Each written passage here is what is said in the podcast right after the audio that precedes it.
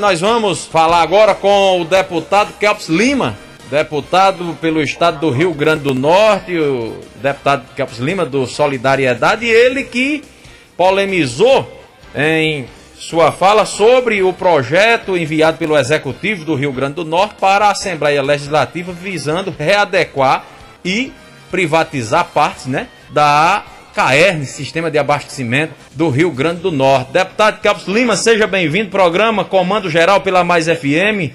Mais de 150 municípios em três estados nos houve nesse momento, em especial a região do Alto Oeste Potiguar. Seja bem-vindo ao Comando Geral. Bom dia, bom dia, Ivan, bom dia, Rafael, bom dia a todos da bancada, bom dia a todos os ouvintes do Comando Geral. É um prazer enorme estar falando com vocês e agradecer a oportunidade vocês emprestando a credibilidade de vocês, a super audiência, para que a gente possa discutir essa questão de abastecimento d'água que é importante em todo o Nordeste brasileiro. Deputado, é, mais recentemente repercutiu a, a sua fala acerca de como a governadora vem tratando o tema de, da privatização aí no estado do Rio Grande do Norte. O senhor disse que é, não sei se foi essa palavra, mas o, é, é, algo equivalente aí à demagogia, onde a governadora estaria criticando, e o senhor citou exemplos, da Previdência e da privatização, elencando que parte do sistema vai ser privatizado agora no Rio Grande do Norte. Eu queria saber do senhor o seguinte, com essa privatização, mesmo que em parte, o, o abastecimento de água ele melhora no Rio Grande do Norte? Há uma expectativa nesse sentido? Olha só, é, em primeiro lugar, a gente não tem conhecimento detalhado de como a governadora quer privatizar a CAER. Porque é uma privatização envergonhada. Né? Eu que gosto de política, como nordestino, em especial nordestino do interior gosta de política, a gente fica muito triste com quem ganha a eleição de um jeito e quando senta da cadeira faz totalmente diferente daquilo que pregou para ganhar voto na campanha. A governadora, e digo isso com tristeza, não tenho nada pessoal contra ela, pregou a vida inteira uma série de coisas que quando sentou na cadeira de governadora, Fátima, que é, tal como eu, é filha de pobre, a gente não é de oligarquia, e eu esperava uma postura diferente de Fátima. Quando ela sentou na cadeira, não votei nela, nosso partido teve candidato a governador, quando ela sentou na cadeira, ela que era contra PEC do teto de gastos, dizia que isso era massacrava o trabalhador, foi a primeira PEC que ela mandou para a Assembleia. Dizia que a Previdência era a Previdência da morte, ia arrebentar o aposentado, mandou uma reforma da Previdência mais dura do que a de Bolsonaro. E um monte de outras coisas que ela fez e faz. Professora, era presidente do sindicato de professores, fez greve, fez greve a vida toda defendendo os professores. Ano passado, antes da pandemia, teve greve de professor aqui porque Fátima não pagou o piso. E ela sempre disse que privatização é a coisa do fim do mundo, sentou na cadeira, às escondidas, e por que, que eu digo as escondidas? Tentando privatizar a CAER. Ela mandou um projeto original que não previa privatização da CAER. E quando o projeto tramitou sem passar na Comissão de Fiscalização e Finanças, que é uma comissão da Assembleia que e avalia os impactos, qualquer projeto de impacto financeiro tem que passar por essa comissão. Ele esperou ter a tramitação para apresentar uma emenda sem passar nessa comissão, privatizando uma parte da CAERN. O presidente da Assembleia aliado da governadora acatou a manobra dela, isso vai terminar na justiça. Aqui a gente, só essa semana foram duas ações contra a Assembleia na justiça. E está travado esse projeto, a pressão foi muito grande, o presidente tirou de pauta, hoje o pau vai cantar na Assembleia por conta desse projeto. Não é que eu seja contra a privatização da CAERN, eu acho até que pode melhorar o serviço. Agora tem que ser discutido à luz do dia. E a governadora tem medo de discutir à luz do dia, infelizmente, volto a dizer, nada pessoal contra, porque ela a vida toda disse que era contra. Ou ela vem pedir desculpa ao eleitor dela, vem pedir desculpa à sociedade, ou vai ficar nessa situação, ela tentando esconder o que não dá para esconder.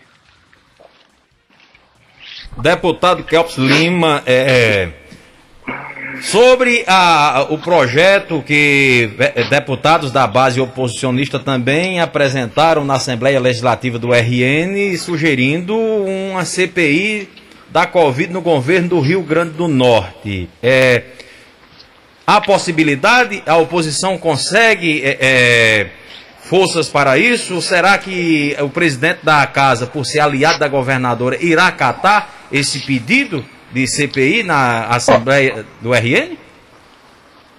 Olha, não tem. Eh, vão ter que engolir no seco, porque vai ter CPI. E não vai ter CPI, a gente não quer fazer CPI igual a que está no Senado, que é uma CPI que está mais zoada do que resultado. Nós fizemos uma auditoria na Secretaria de Saúde do Estado, uma auditoria séria. Não deu para analisar todos os processos, porque é uma imensidão a Secretaria de Saúde, em especial durante a pandemia. E detectamos objetivamente 12 processos com suspeita de desvio de dinheiro objetivamente. E aí o que, é que a gente quer? Que seja investigado os 12 processos. A gente está dizendo que a governadora participou disso? Não. O que a gente está dizendo é que tem 12 processos com suspeitas graves, e isso não é rebatido, de desvio de dinheiro.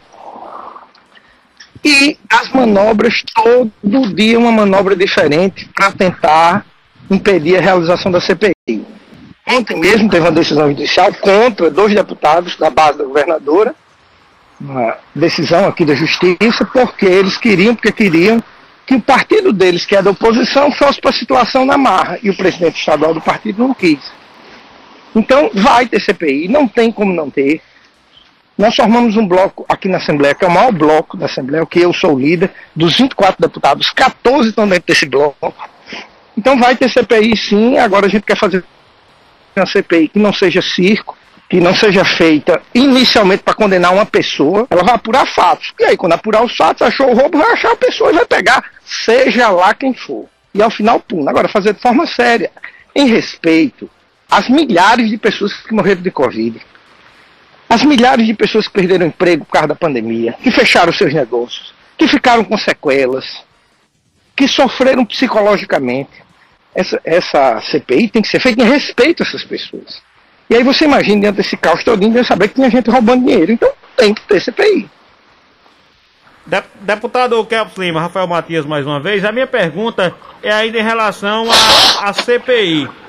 É, recentemente o senhor deu entrada junto ao Tribunal de Justiça em, em um pedido, entrou com um mandado de segurança, na verdade, para iniciar esses trabalhos de CPI imediatamente. Aí eu pergunto, o senhor já tem uma resposta do Tribunal de Justiça, embora tenha sido recente, é, a que pé que anda esse, essa, esse mandado de segurança e se a necessidade desse mandado de segurança foi por conta do bloco situacionista colocar aí algum empecilho para que essa CPI aconteça?